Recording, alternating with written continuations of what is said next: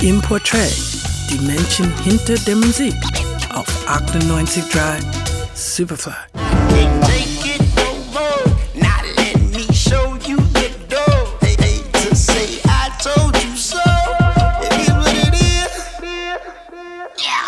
Er ist seit Wochen in den Superfly-Charts und das verdient. Seit vergangenem Jahr ist er bei Def Jam Records mit an Bord, wo er sich sichtlich wohlfühlt. Bühne frei für den Mann mit der Raspelstimme, Earl St. Clair.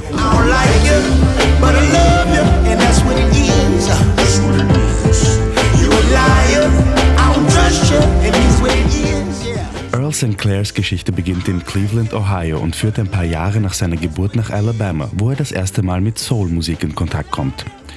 Er singt wie viele Kids in seiner Nachbarschaft im Kirchenchor, spielt in seiner Schulband und kurz bevor er aufs College geht, zeigt ihm sein Cousin, wie man Beats bastelt. Well, music kind of fell in my lap, to be honest. I went to a barbecue and my cousin was making beats on Fruity Loops. And I went upstairs and I'm like, what you doing? He's like, making beats. I'm like, all right, what's that? I never thought about even the process of how even people made music. So once I learned it, I sat down. I was there for like 10 hours, then we left. Nach dem College kehrt er zurück nach Cleveland und wird in kurzer Zeit zum beliebtesten Producer der Stadt.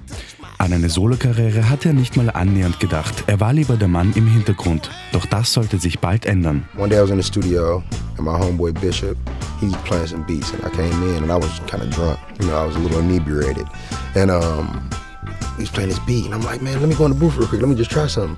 And I went there, and then this voice came out of nowhere. It was like, I was like, oh my God. And then I left.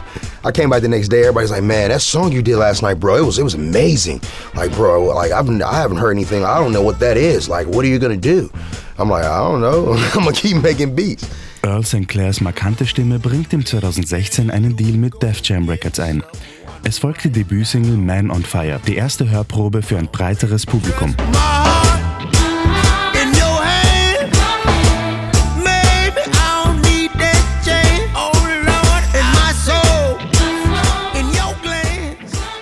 Sein Debütalbum Songs About a Girl I Used to Know wird voraussichtlich noch dieses Jahr erscheinen und wir freuen uns schon drauf. Good times ahead. I just wanna have a good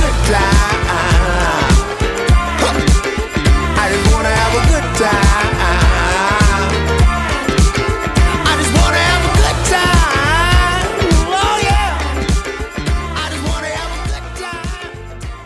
I just wanna have a good time. 98 Dry, Superfly.